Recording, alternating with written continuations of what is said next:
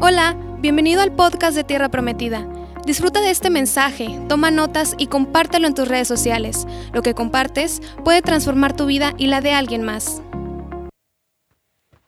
Solamente en el reinado de Josías hubo un tiempo donde Jeremías fue respetado por sus palabras. Pero los dos siguientes reyes no solamente le despreciaron, le azotaron, lo encarcelaron, porque no les decía lo que querían escuchar. Y es que ese es un fenómeno natural de, nuestra naturaleza humana, es parte de nuestra naturaleza. Por ahí una vez vi una imagen que decía, mientras alguien veía la computadora, se comprende que veía eh, noticias en el Internet y dice, mira lo que dice, es verdad. Y una persona más joven le dice, papá, eso no es verdad, es una mentira. No, eso es verdad, porque dice exactamente lo que yo pienso. Por eso alguien dice, ¿nos pusieron un chip con la vacuna? Sí, nos van a poner un chip. No hay que ponernos la vacuna. Y se están muriendo ahorita. Tristemente muchos de ellos cristianos. Porque alguien dice lo que tú quieres escuchar y lo agarras como pretexto para que sea tu verdad no es algo consciente, no es algo que uno lo hace con maldad, con malicia, es parte de nuestra naturaleza. Muchas veces oímos lo que queremos oír. Como a un niño si le dices, quiero que te bañes, te peines, te perfumes porque te vas a ir a la fiesta, y el niño solamente escucha, me voy a ir a la fiesta, no se baña, no se peina y no se perfuma. Porque nada más escuchó lo que quería escuchar. Los adultos sucede lo mismo. Hay veces que yo les predico y les repito intencionalmente de cuatro a cinco veces la misma idea. Y después hay personas que me dicen otra cosa que yo no dije. Y me dicen, usted lo dijo, pastor, yo no dije eso. Porque a veces queremos oír lo que queremos oír. Por lo tanto, es importante poner atención no de lo que queremos escuchar, sino de lo que realmente Dios nos quiere decir, en este caso a través de su palabra. Así que este lugar llamado Judá, tenemos que recordar que en ese entonces el reino de Israel había sido dividido en dos. Para entonces estaba el reino del norte o Israel propiamente dicho y el reino de Judá, donde estaba el templo. Ya había sido conquistado para ese entonces la parte del norte, ya estaban conquistando Egipto y venían sobre el reino de Judá. No habían podido entrar, pero ya lo tenían entre ojos. Y estaba dispuesto ese hombre llamado Nabucodonosor a conquistar aquella ciudad de Judá. Y se levantaron falsos profetas, así como en los ochentas, los que están más jóvenes no van a entender, pero los profetas casi a fuerzas tenían que ser de que dice el Señor.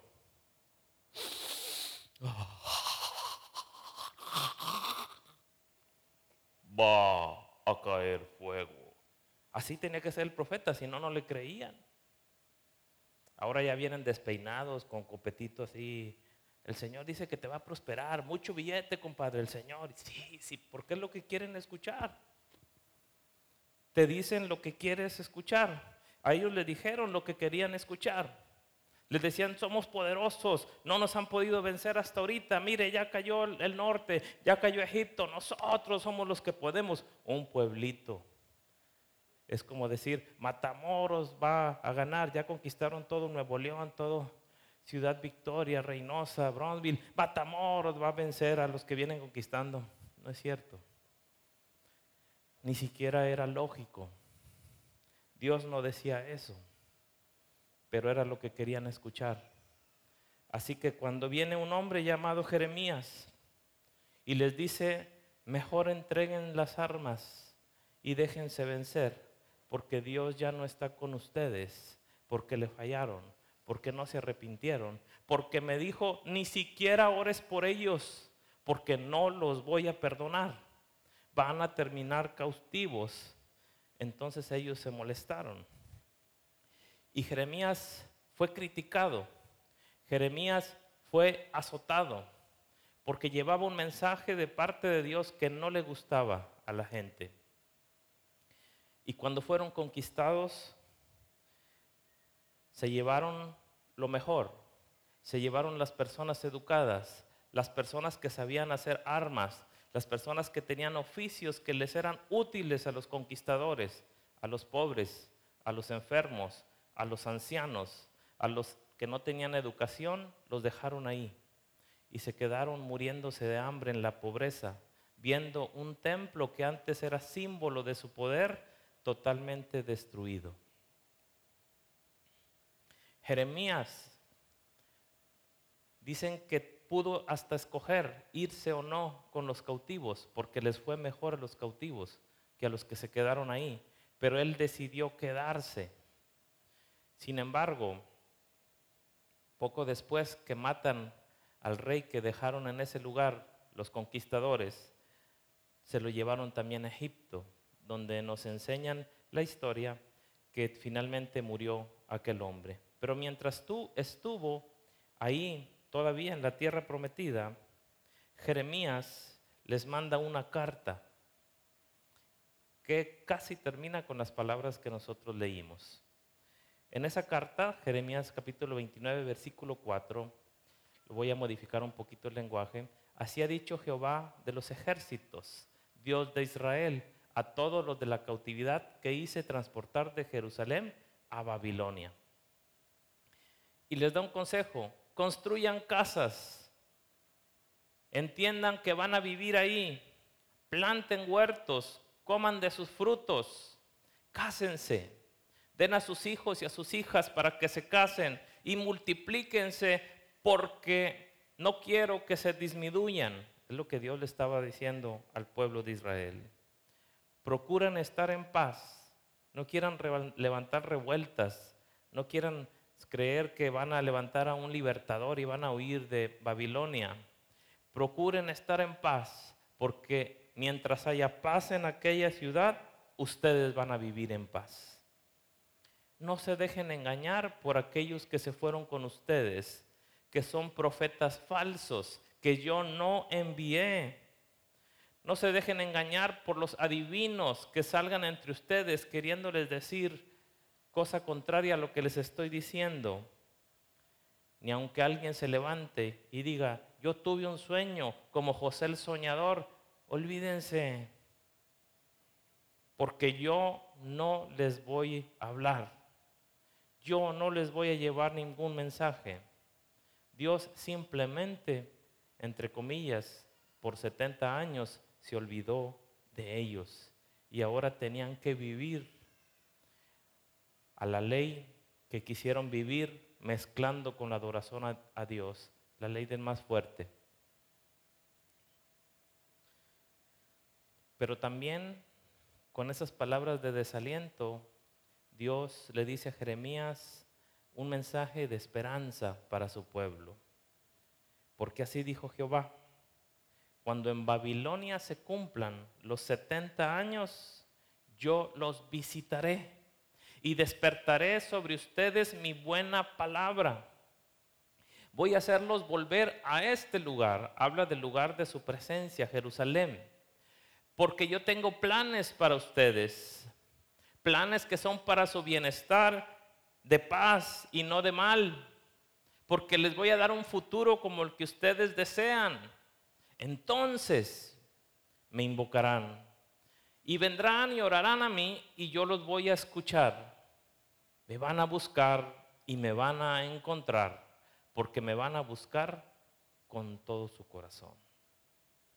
Y cuando me encuentren, dice Jehová, los haré volver a Jerusalén de su cautividad y voy a reunir a todos aquellos que esparcí de todas las naciones y de todo lugar y los reuniré nuevamente en Jerusalén. Estas palabras las dijo un profeta por demás sufrido. Injustamente los teólogos de nuestro tiempo le llaman el profeta llorón, pero la mera verdad que quien se le ocurrió ponerle ese apodo fue demasiado injusto, porque lo que este hombre sufrió fue por demás tanto injusto como doloroso. Y hubo tres actos proféticos que Dios le pidió a Jeremías que hiciera. Uno de ellos fue raparse la cabeza, otro es comprar un cinturón de lino y el tercero fue llenar tres vasijas en público de vino hasta el tope. El primer acto profético de raparse le dijo, corta tu cabello y arrójalo. Mientras lo arrojas hacia arriba, empieza a llorar. Y diles, porque Jehová ha aborrecido y dejado la generación objeto de su ira. Es decir, Dios se está apartando de ustedes, porque han hecho lo malo ante mis ojos, pues pusieron sus abominaciones en casa, en la casa sobre la cual fue invocado mi nombre, amancillándola. También le dijo Dios, compra un cinto de lino, úsalo un tiempo, no lo laves. Y después le dice, tómalo y ponlo en la hendidura de una roca donde hay mucha humedad, humedad, moho. Y después de un tiempo regresa por él y encuentra ese esa tela muy fina llamada lino, muy costosa, toda podrida. Y entonces viene palabra de Dios a Jeremías. Así haré podrir la soberbia de Judá y la mucha soberbia de Jerusalén. La tercera de, estas, de estos actos proféticos fue llenar tres tinajas de vino y Dios le dice, esto significa la embriaguez que yo derramaré sobre ellos. Lo vamos a traducir a nuestros tiempos. Un borracho es ridículo. Un borracho es inconsciente y hace cosas como manejar en exceso de velocidad, violar a sus hijos, golpear a su esposa, insultar a las personas, decir lo que piensa y todavía un poquito más porque está imprudente. Todo lo que pudiéramos imaginarnos de un borracho muy borracho. Entonces les dice, todos ellos van a hacer todo este tipo de acciones imprudentes, ridículas, vergonzosas, pero yo lo permito como castigo por haberse apartado de mí. Y así sucedió. Llegó el tiempo de la conquista y fueron vencidos y fue muerto su rey y se cumplió la palabra que al principio les dijo Dios a través de Jeremías. Van a vivir la vergüenza de ver sacar los huesos de su tumba de sus reyes y dejarlos como se deja el estiércol en la calle pudriéndose. Eso era demasiado vergonzoso. Su rey fue asesinado. Se llevan cautivos. La gente que queda es de lo peor, por lo tanto traicioneros entre ellos quien dejan, porque acostumbraban conquistar y dejar uno de su mismo pueblo como rey con los que quedaban ahí, termina asesinado. Hay una pobreza extrema en aquel lugar, una vergüenza porque todo mundo volteaba a ver hacia Jerusalén y decían, pobrecitos, no quedó nada de ellos y tan creíditos que eran cuando tenían su templo levantado, tanto que cantaban cómo habían venido conquistando desde Egipto y tomando disque la tierra prometida. Hablo de los pueblos que los odiaban, que estaban alrededor de ellos, que los habían visto llegar, conquistar aquel lugar. Hoy los veían, hablo en aquel tiempo, irse con las cabezas agachadas, quizá con grilletes en sus manos, porque ahora eran, esclavos de un pueblo que se los llevaba muy lejos hasta Babilonia en nuestro tiempo se llama Irak. Se lo llevaron desde, Jerusalén o de Israel a Irak. Es como decir, de Matamoros se lo llevaron hasta Yucatán.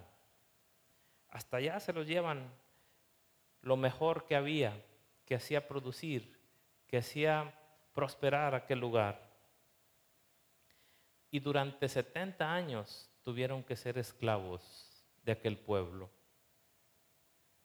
Pasaron los 70 años y una por una la palabra del profeta que fue humillado, que fue golpeado, que fue encarcelado, que fue intentado de asesinarlo por los de Aitop, que le gritaron cállate porque te vamos a matar. Una por una de sus palabras se cumplieron. Pero no solamente porque Dios estaba indignado y los estaba castigando, sino porque Dios tenía un propósito en ese castigo. Dios no es como nosotros. Nosotros podemos tener el mejor de nuestros amigos, damos nuestra vida por Él, nos traiciona, nos molesta y quisiéramos hasta desaparecerlo de la tierra. Dios cuando ama a alguien, no lo deja de amar. Lo ama a pesar de lo que haga. Y cuando castiga a sus hijos es porque los va a transformar. Este pueblo durante 70 años sufrió lo necesario para ser transformados. Porque leemos la historia de Israel, nunca más encontramos un pueblo que vuelve como pueblo a unirse a la idolatría. Nunca más. Podrán ser religiosos, podrán haber rechazado al Mesías, pero nunca más se volvió a levantar una imagen de adoración en el templo o lo que quedó del templo. Nunca más porque aprendieron con esa amarga experiencia. Y cuando vemos su historia, con menos de eso nosotros como mexicanos nos hubiéramos quedado en las cenizas, porque aquel pueblo es un pueblo muy semidesértico, feíto, la verdad. A mí no me gustó. Es un lugar feíto, caluroso con clima extremo. Y esas personas han sido conquistadas, exiliadas una y otra vez. La última vez que regresaron de Alemania y de toda Europa donde los tuvieron en aquellos lugares donde los esclavizaron. Lo que regresó a Jerusalén fue lo, lo más traumatizado que pueden encontrarse. Gente más loca que cuerda que volvió a empezar un pueblo que hoy México con petróleo, con bosques, con desiertos, con lugares eh, extremadamente ricos en todo, de oro, minas de plata, no ha podido alcanzar. Un pueblo que ha prosperado tanto que tiene unos jets en lugar de cerca, como los de Estados Unidos, se ven pobres con su cerca de metal, ellos tienen láser porque nos decían, de aquí para acá es Siria, de aquí para acá es Jerusalén, ¿y dónde están las cercas? En las películas se ven cercas de púas, y es, no, dice aquí hay puros láser, y hay unos tanques arriba de una montaña donde están observando, comunicándose con los aviones que están debajo de la tierra, que se levantan como en las películas así, y se van y atacan a sus enemigos. Cuando eran extremadamente pobres, cuando volvieron a comenzar y no tienen petróleo, no tienen selva, no tienen todo lo que nosotros tenemos. Es interesante porque Dios ha estado con ellos, porque Dios nunca los ha completamente abandonado, porque fueron capaces de unirse como pueblo y hacer lo imposible. Le dieron vida a una lengua que ya se consideraba muerta. Los lenguajes han evolucionado y hay lenguajes que se dejaron de hablar, muchos lenguajes. Uno de ellos era el hebreo. Y ellos volvieron a comenzar a hablar un lenguaje que ya no se hablaba. Hablo de todo un pueblo hablándolo. Y nosotros, por la fe en Cristo Jesús, traído a través de ese pueblo, fuimos también escogidos por Dios. Y al ver la historia de ese pueblo, no podemos hacer otra cosa más que darnos cuenta que nuestra historia no es tan diferente. Aunque son otros tiempos, aunque son otras situaciones, las acciones y las actitudes de nuestro corazón son muy similares a las del pueblo de Israel. Hoy no estamos rodeados de enemigos con espadas y con lanzas para atacarnos no vamos a ser conquistados por la fuerza, pero estamos cada día más acorralados por un mundo de maldad, que cuando en los ochentas y los noventas la tendencia era a ser ateo, la educación, el conocimiento, nos bombardeaban para ser ateos. Hoy en día vemos una idolatría desde una perspectiva intelectual, ni siquiera teológica, ridícula, vergonzosa, llena de ignorancia, porque lo que en otro tiempo sacaban la cacalaquita y, uy, hoy hasta se emocionan cuando lo ven. Entonces, no tiene sentido lógico, pero es parte de la naturaleza humana que sigue siendo la misma. Todo porque estamos bombardeados antes por la televisión, hoy por el internet, constantemente bombardeándonos sensualidad, idolatría, homosexualismo, redes sociales que nos atrapan, que no estoy diciendo son del diablo, pero que mucha gente pudiendo estudiar prefiere estar en el Facebook, que mucha gente pudiendo trabajar prefiere estar en el TikTok riéndose de las ridiculeces y otros más tontos haciendo tonterías con la esperanza de a ver si le toca ser uno de los dos millones de cada uno que les pagan por hacer tonterías. Recientemente se murió una por tomarse una foto que llamara la atención en una cascada, se resbaló y se mató. Qué poco valoraba su vida. En la mercadotecnia, aunque no querramos, aunque nos demos cuenta, somos presa de la mercadotecnia. Porque si pudiéramos decir, ¿quién trae los calcetines rotos y trae iPhone? Más de uno levantaría su iPhone. Calcetines rotos o remendados, pero iPhone. Aunque sea el 7, pero iPhone. ¿Por qué? Porque nos están pegando iPhone, iPhone, iPhone. Si no eres pobre, si no eres de los feos, si no eres de los que nadie quiere. Y lo compramos al final. Somos presa, somos esclavos de ellos. Porque nos siembran una necesidad que no es real. Cuando un pueblo se une, es capaz de romper todas esas ataduras. Y el ejemplo lo vemos en la historia de la India, cuando era un pueblo bajo el dominio de los ingleses, pero ya no querían más ser abusados por los ingleses. Y se levanta un hombre llamado Mahatma Gandhi. Y este hombre no se levanta con armas. Este hombre se levanta con el ejemplo y con las palabras adecuadas. Y lo que este hombre les dijo fue, no se peleen, muy similar a Jeremías, por cierto. No se peleen, trabajen, pero ya no les compren de su ropa, ya no le compren de la comida que venden en las tiendas, ya no les compren la Coca-Cola de importación, ya no les compren de los panecillos dulces, háganse sus ropas como lo hacían sus padres mucho tiempo antes de lo que hay de materia prima en, nuestra, en, nuestra, en nuestro país. Coman de la comida que produce en donde puedan sembrar en sus hortalizas. Y eso pudo más que las armas. Finalmente tuvieron que doblegarse los ingleses.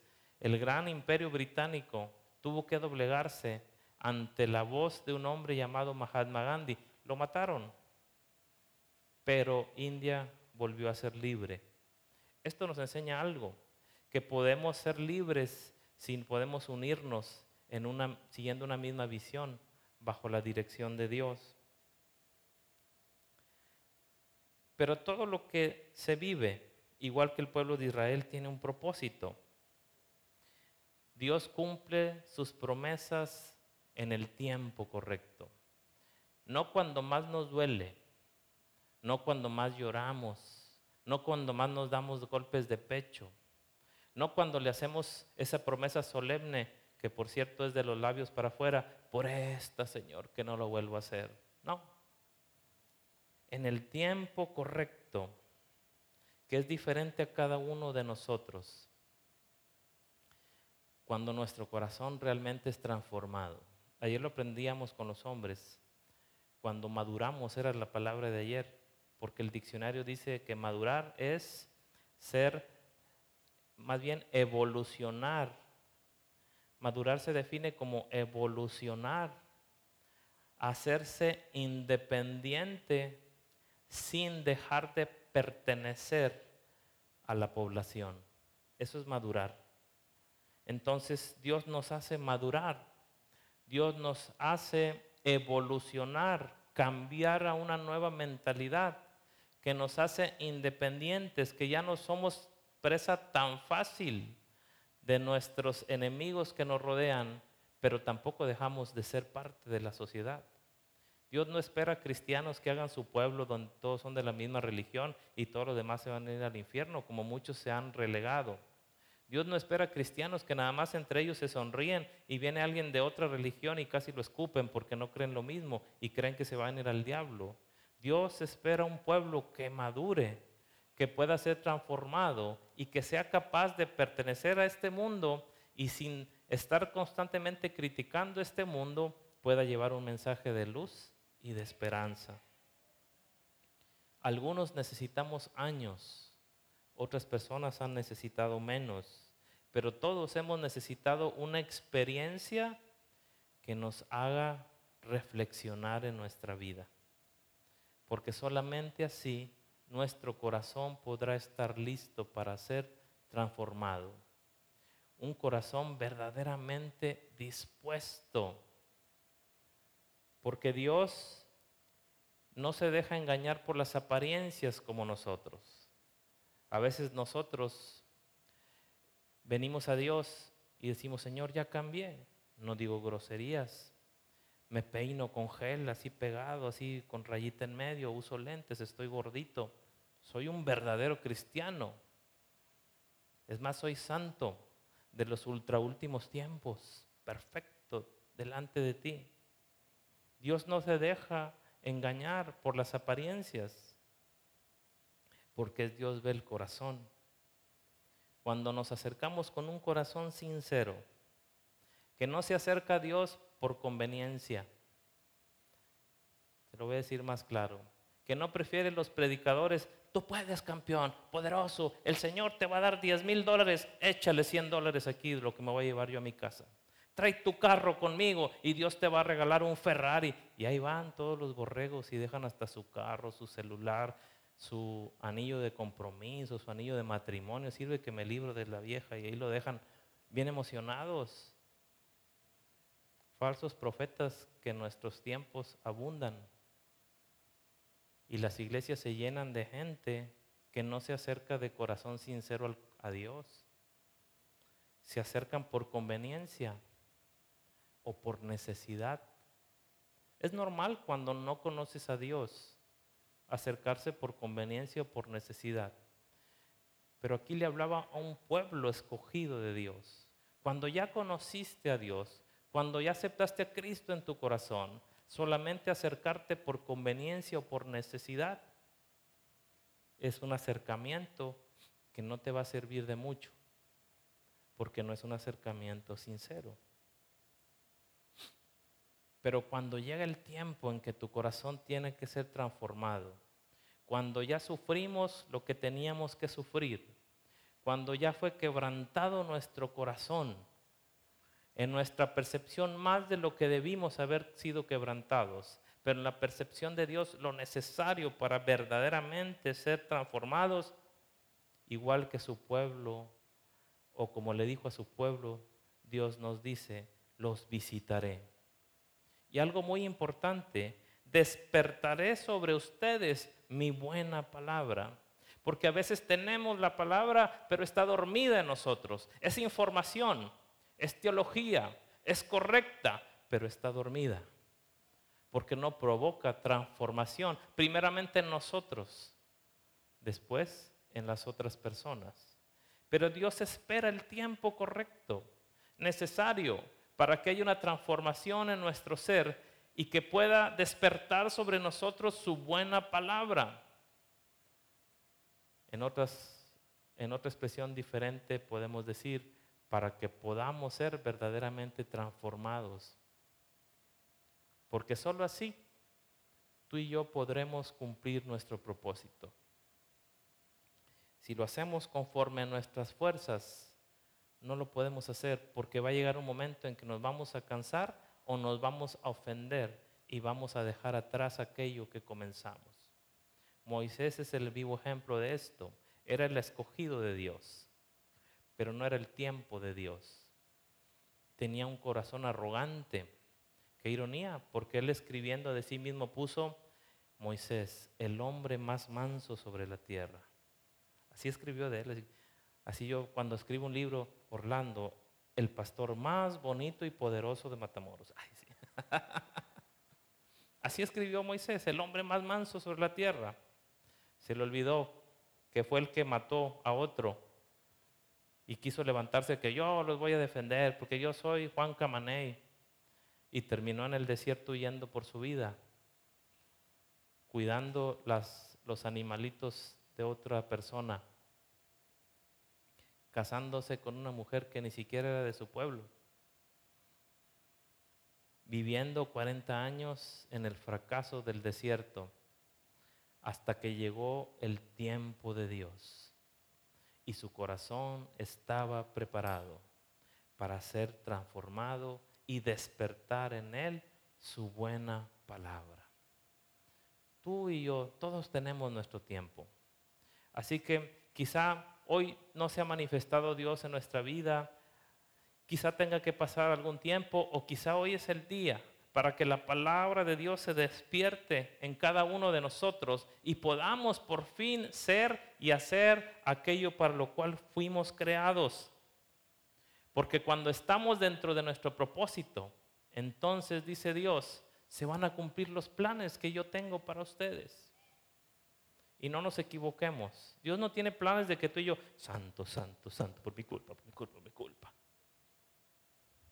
No tiene planes de que, no, el circo es del diablo, el cine es del diablo, Walmart es del diablo, Soriana es del diablo, los, los calcetines apestosos de mi esposa son del diablo. No, Dios tiene planes para nosotros de ser transformados y tener una palabra que va a transformar la vida de otras personas. Que nos van a hacer vivir en paz, con un buen futuro de bienestar. Y aquí es importante no ser tan simples como mucha gente lo es. La gente siempre piensa, oh, la bendición de Dios, ser rico. No. Oh, la bendición de Dios, me iba a divorciar, ya no me divorcié. La bendición de Dios puede ser un buen futuro de prosperidad no solamente económica, sino emocional y espiritual. Si no hay un equilibrio entre ellas tres, la prosperidad económica necesaria para ser feliz y no apartarte de Dios, porque hay gente que no nació para ser rica y nunca lo va a hacer. Y no es que Dios sea malo, sino que Dios sabe que el momento que se haga rico no vuelve a verlo. Si hay gente que se conforma con agarrar trabajo y ya no regresa a la casa de Dios, uy, cuánta gente he visto pasar por aquí llorando, consígueme trabajo, por favor. Consiguió su trabajo y nunca más los volví a ver. Hay gente que se conforma con la restauración de su familia y ya como están en paz, ya no se divorciaron, ya no quisieron saber de Dios o porque una predicación ya no les gustó. Me gusta que me ayudes a resolver mis problemas, pero no me ayuda o no me gusta que me quieras ayudar a cambiar mis malos hábitos. Eso me incomoda. Y se han ido. Alguien me dijo, si no es a mi manera, no lo es. Pues no lo es, mijito. ¿Cómo la ves? Pues se va a destruir el grupo que yo le armé. Pues a ver si es cierto, mijito. Gracias a Dios no se cumplieron sus palabras porque lo que se hace aquí es para Dios y nadie es indispensable, ni yo. A veces nos equivocamos, hacemos para Dios y creemos que le hacemos el favor a Dios y nos necesita. No nos necesita. Eso ya lo aprendimos el miércoles. No voy a extenderme ahí. Dios tiene planes de un bienestar económico, emocional y espiritual porque tú y yo somos herramientas de Dios para establecer el reino de los cielos en esta tierra. No con esto digo que todos somos profetas, predicadores de estadios llenos. A veces pareciera tan simple, pero es tan necesario y tan poderoso cuando tú y yo le llevamos un mensaje de salvación o una simple invitación a una persona y pusimos nuestra semillita que a la luz de la vista de la gente simple no hicimos gran cosa, pero esa persona puede transformar el mundo porque es escogida por Dios y necesitaba de tu testimonio, de tu palabra, para poderlo despertar con su buena palabra. Entonces, cuando Dios nos hace prosperar y alcanzar nuestro propósito espiritual, no necesariamente es sobresalir a los ojos de las personas. No es ser famoso, porque a veces nos equivocamos. A veces nos hemos ido tanto con la finta que le dicen, Cristo te llamó para las naciones. Y dice, sí, sí. Y yo acá, ¿ya sacaste la cartilla militar? No.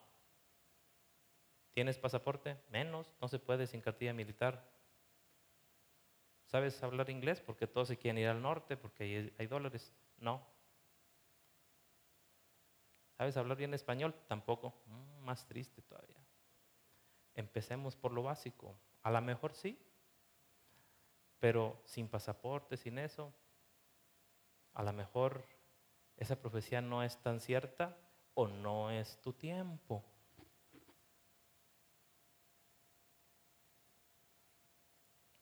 Cuando la palabra de Dios nos hace despertar, es el tiempo donde no solamente somos transformados, sino que como está escrito, le invocaremos, iremos a Él con todo nuestro corazón sincero. Un verdadero creyente, es decir, un hombre de Dios, una mujer de Dios que ya creyó en Jesucristo y su vida ha sido transformada, no se acerca a Dios solamente como hay gente que eh, viene el profeta famoso, que el que hace milagros, ahí estamos y se llenan las iglesias. Viene el pastor que a veces me cae gordo, no, no, ese no. Ese no, porque va a decir que me bañe y no me gusta bañarme. No, yo quiero el que me dice, tú puedes, poderoso, eres millonario aunque no estudies, te va a caer un millón de dólares a tu casa, haz una cerca porque no vas a poder por los dólares. No es cierto. Mucha gente espera eso y mucha gente vende esa idea. Pero Dios despierta su buena palabra para que nos acerquemos a Él con un corazón que realmente anhela su presencia, más que su beneficio. No es malo tener una necesidad y venir a Dios y clamarle por esa necesidad. No es malo tener un sueño y querer cumplirlo y venir a Dios y pedirle por ese sueño. Lo que es malo es que cuando ninguna de esas dos se acompaña de un corazón que ama a Dios, ahí sí es malo. No me van a dejar mentir los papás, ¿verdad? Los hijos no te quieren ver, nada más cuando quieren dinero. Qué feo se siente. Qué feo se siente porque hasta la camisa te quitas para dársela, porque los quieres. Y cuando ves que solamente quieren lo que les vas a dar y no tu presencia, tu abrazo, tu compañía, se siente muy feo. Así debe de sentir Dios cuando nosotros, sus hijos, solamente nos acercamos por una necesidad. Es normal acercarse cuando no conocíamos a Dios porque incluso nosotros amamos a Dios porque Él nos amó primero, porque es parte de nuestra naturaleza que debe de ser eliminada conforme vamos madurando en Dios, conforme se va despertando esa palabra en Dios, para que vengamos a Él a buscarlo y lo encontremos. Algo bien importante. El tanto ver la rosa de Guadalupe nos hace pensar que un encuentro con Dios o el tanta promoción de que yo ya tuve encuentro con Dios. ¿Y tú? Yo cuando veo eso me pienso miles de veces y no he estado ahí de lloricón como tú. Miles de veces he tenido un encuentro con Dios y no ando presumiendo un evento emocional puramente. Porque un encuentro con Dios transforma tu vida. Si no hay un encuentro con Dios que transforma tu vida, yo le llamaría una emoción de Dios. una emoción de ver pasar a Dios. Ver pasar a Dios y emocionarse y llorar, eso es lo que mucha gente cree que tiene un encuentro con Dios. Pero cuando tienes un encuentro con Dios, no importa tu condición, como aquella mujer que estaba enferma del flujo de sangre, ella sabía que la iban a apedrear si se daban cuenta que estaba sangrando, pero no le importó. Se fue entre la multitud, contaminando en términos religiosos a todos, y tocó su manto, mientras pensaba, si tan solo tocare el borde de su manto, puedo sanar, porque ya se me acabó el dinero. Era rica y se le había acabado el dinero con doctores. Un encuentro con Dios tiene que transformar tu vida, si no fue una emoción de ver pasar a Dios. Cuando su buena palabra se despierta en nosotros, podemos buscarlo y lo vamos a encontrar. Importante, no porque fuimos bien santos y no pecamos nada, no te equivoques. No porque oramos 20 horas y ya rompimos el récord de oración. No porque le echamos mucho dinero a la canasta de la iglesia porque lo buscamos, dice su palabra, no digo yo, de todo nuestro corazón. Dicho de otra manera, porque me interesa más tu presencia que tu beneficio. Entonces encontramos a Dios y somos realmente transformados por Dios. Y hay libertad de ataduras esa verdadera libertad de la que habló Jesucristo. Y conoceréis la verdad y la verdad os hará libre. ¿Quién es la verdad? Yo soy la verdad y la vida. Jesús es la verdad. Tener un encuentro con Jesucristo trae libertad. Una libertad que no nos hace sentirnos la última coca del desierto, porque dice, y los reuniré de todas las naciones donde los esparcí. Una libertad que nos hace sentirnos parte del pueblo de Dios. Y voltear hacia afuera y seguir hablando y esperando que se sigan uniendo de las demás naciones, de los demás lugares, de las demás personas que nos rodean y que no han tenido un encuentro con Dios. Estar esperándolos para que vengan a unirse y unirnos como uno solo. Insistencia del apóstol Pablo a las iglesias. Su oración constante era para que sean uno.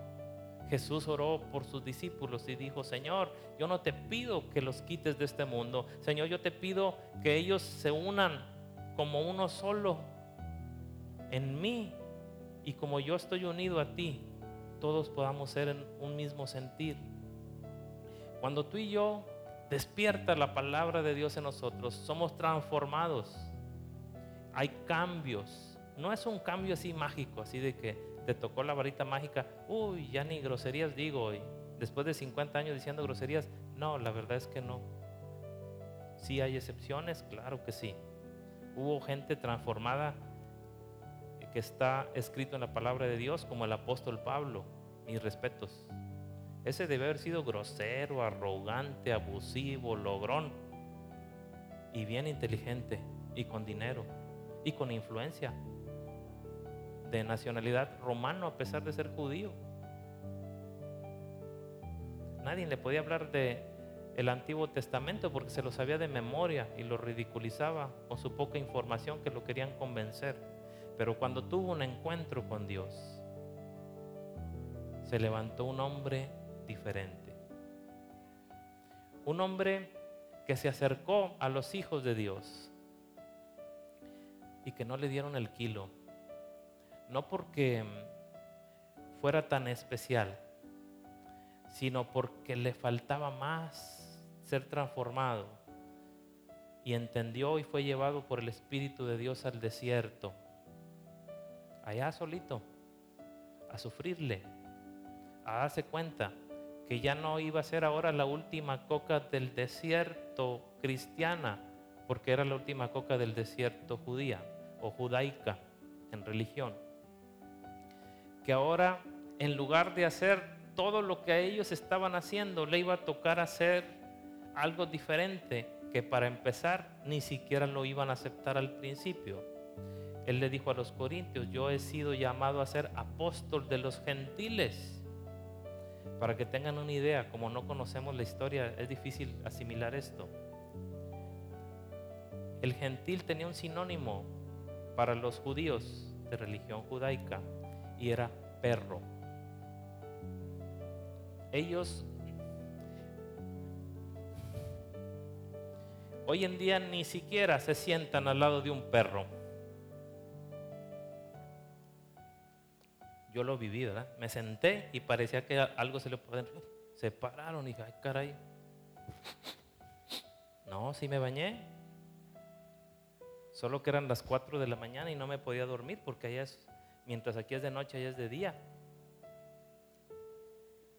Entonces, eres un perro. Wow.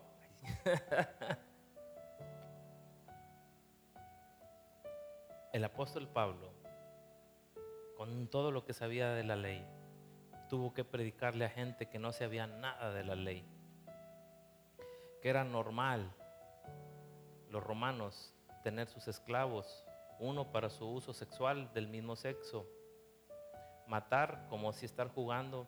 Vamos a jugar las apuestas. Hoy le llamamos box. En aquel entonces era el coliseo. Órale, que se maten. Y a ver quién gana más. Eso era normal.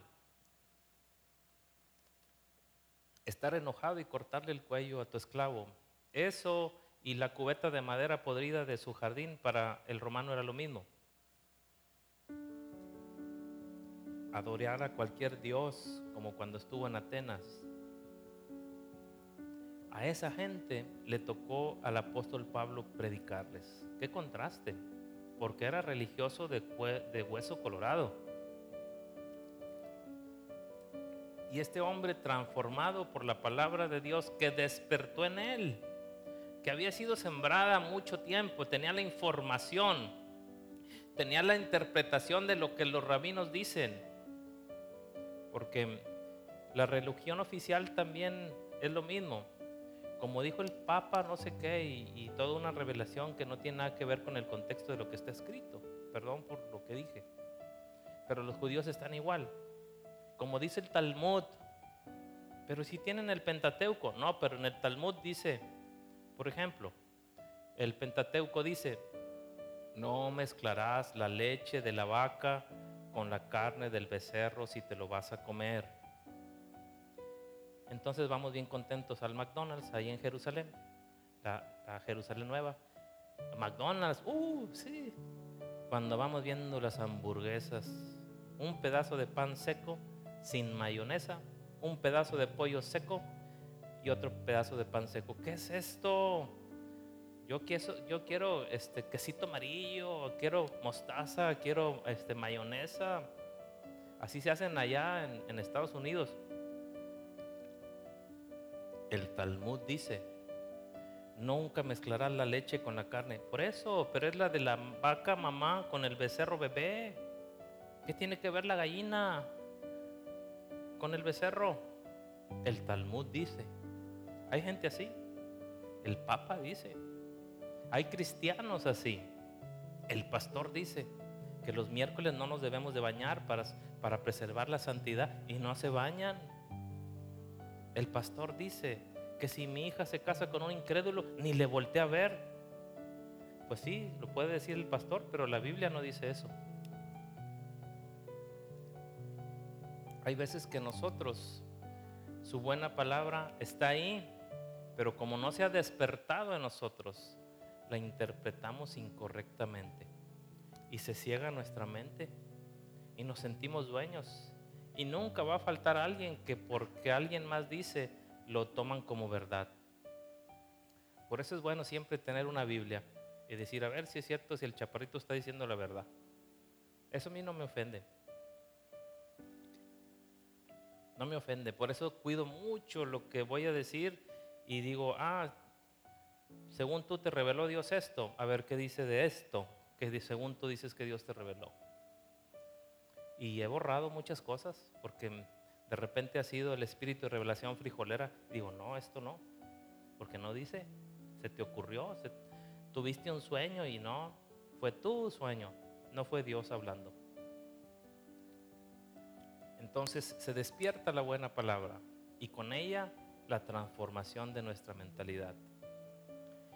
Cuando volteamos atrás y vemos nuestra vida nos vamos a dar cuenta si se ha despertado la buena palabra en nosotros o no. Yo les decía ayer a los hombres, ya para terminar, la gente, porque van a venir amigos pastores, se emocionan, wow. Van a decirme ahora, ya tienes aire, oh, puertas de madera, qué bonitas, qué éxito.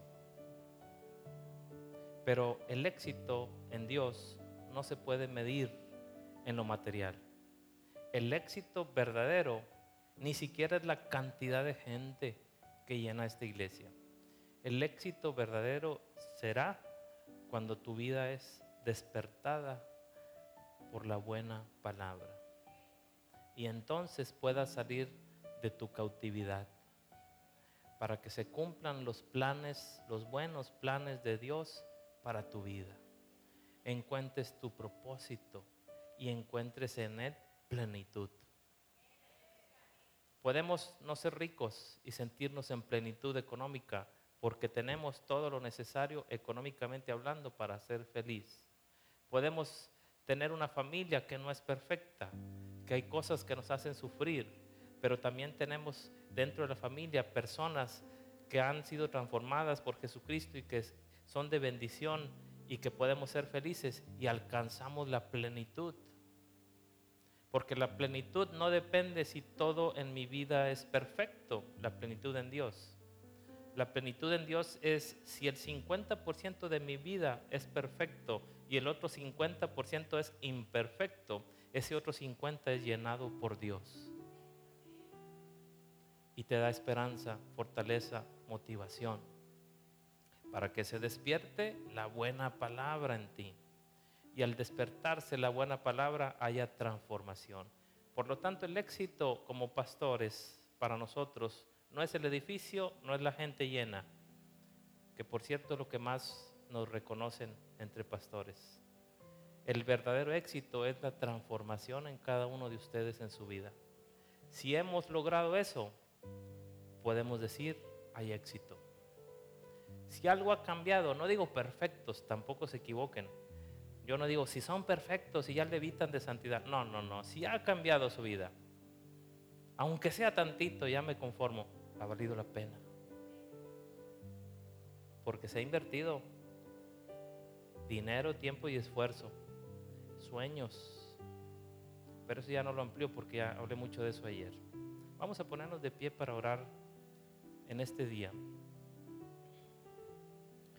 Yo quisiera invitarte a cerrar tus ojos para que unidos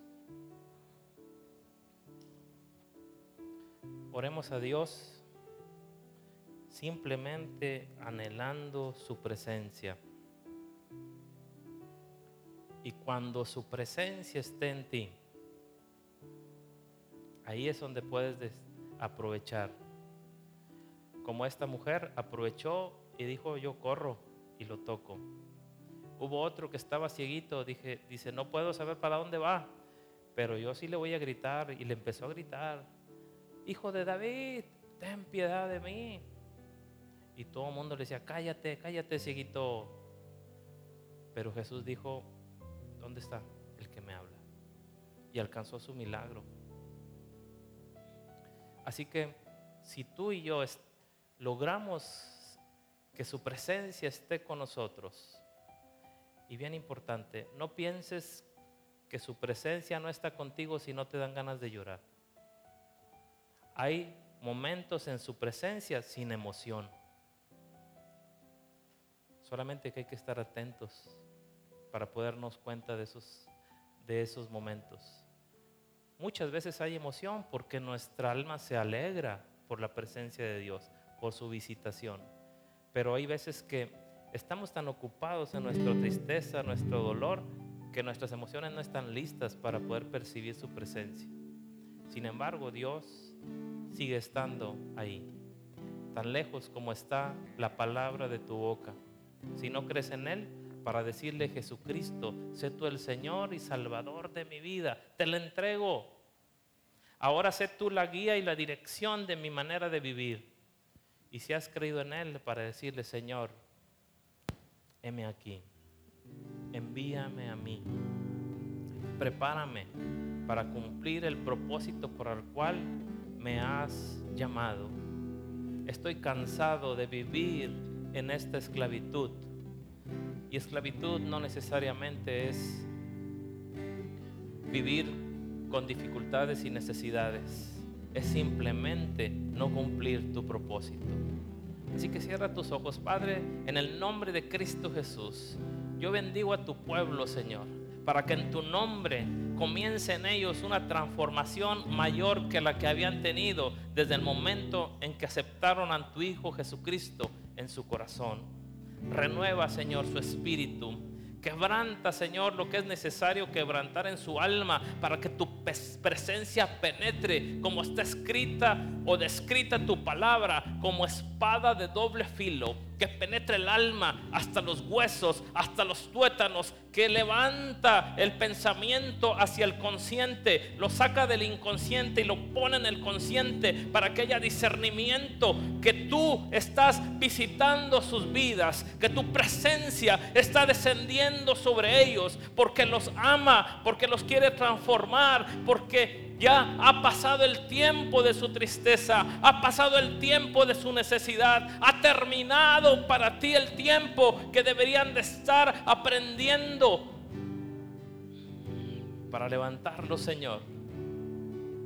En un tiempo donde tu bendición sea acompañada por tu gloria en sus vidas. Despierta tu buena palabra sobre tus hijos no revelación de hombre, revelación de tu buena palabra que se explica a sí misma en ella. No una revelación que en el momento provoca emoción en nosotros, una revelación que es confirmada una y otra vez en esa palabra escrita.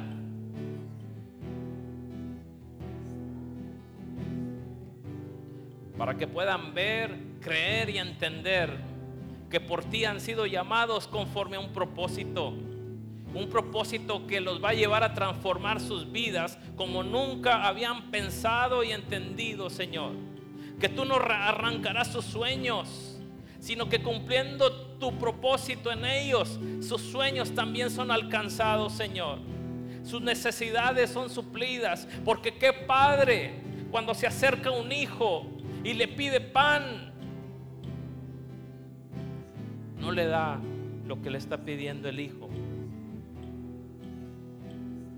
Y tú eres nuestro Padre, porque tu palabra dice que todo aquel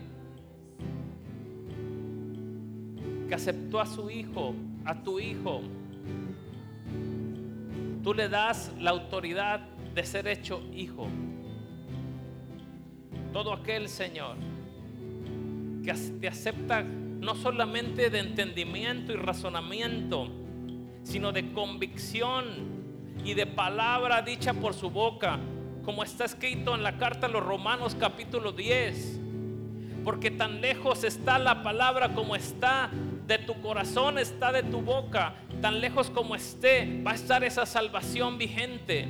Porque con el corazón, con la mente se cree para justicia, para ser justificado. Pero para que eso sea activo, para que eso sea práctico, para que eso sea realidad en tu vida, es necesario abrir tu boca y decirle Jesucristo, sé el Señor de mi vida.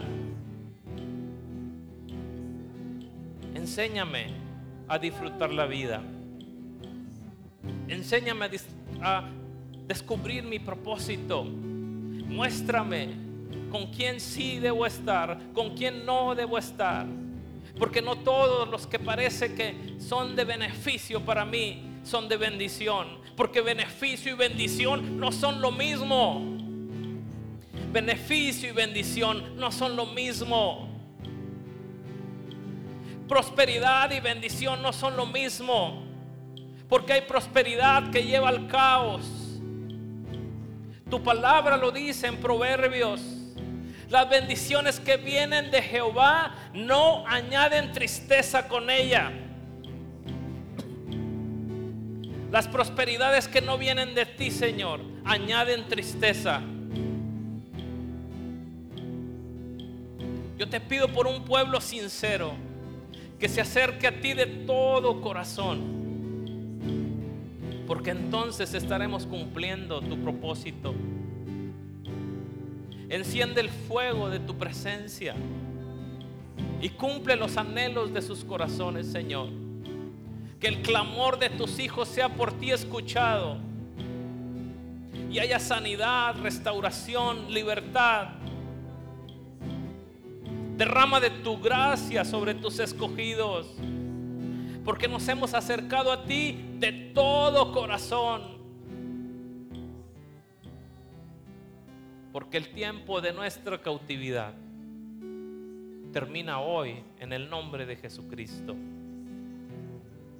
Y comienza tiempo de alegría y restauración. Comienza tiempo de prosperidad y bendición. Un nuevo tiempo, Señor, necesita tu iglesia. Un nuevo tiempo, Señor. Porque es difícil es difícil seguir adelante si tú no estás con nosotros. Como un día te dijo Moisés, Señor, si tu presencia no va con nosotros, yo no quiero ir. Yo no quiero seguir adelante. Tú le ofrecías la bendición sin tu presencia. Pero este hombre había sido despertado en tu buena palabra y dijo, sin tu presencia yo no quiero ir. Manda otro. Tú le dijiste, ahorita te mato a todo este pueblo y te levanto un pueblo poderoso para que entres a la tierra prometida. Pero él te dijo, si no somos todos, no, no es nadie. Que no se diga que el Dios Todopoderoso los sacó del desierto para meterlos de aquella esclavitud para meterlos y matarlos en el desierto. Que se diga Jehová con mano poderosa levantó, libertó a aquel pueblo de la esclavitud y lo hizo entrar a la tierra de la promesa, donde fluye leche y miel. Esa es la tierra donde todos anhelamos entrar, Señor, cuando sea el tiempo el tiempo de habitar en tu presencia, que no provoque tristeza en nosotros, que no provoque temor en nosotros, sino que provoque la alegría de decir, ha llegado el tiempo, Señor. He peleado la buena batalla. Por lo demás no me queda otra cosa más que recibir la corona de justicia. Y aunque en mi mente pueda haber sensación de lucha. Te dijo el apóstol Pablo, no sé qué desear, si continuar enseñándoles para que no se aparten de tus caminos o estar en tu presencia, que ha sido mi esperanza desde el principio, que creí en ti. Prepáranos, Señor, para todo tiempo para el tiempo de construir, pero también para el tiempo de partir. Que estemos listos en el corazón, que nuestra mente esté lista para recibir todo lo que tú tienes para nosotros. Que nadie nos arrebate lo mejor. Y lo mejor es tu presencia. En el nombre de Cristo Jesús. Amén. Gracias por sintonizar nuestro podcast. Esperamos si estas palabras sean de bendición para tu vida. Recuerda suscribirte, comparte este mensaje y comunícate con nosotros para conocerte y estar contigo en tu caminar. Nos vemos en el próximo episodio de Tierra Prometida.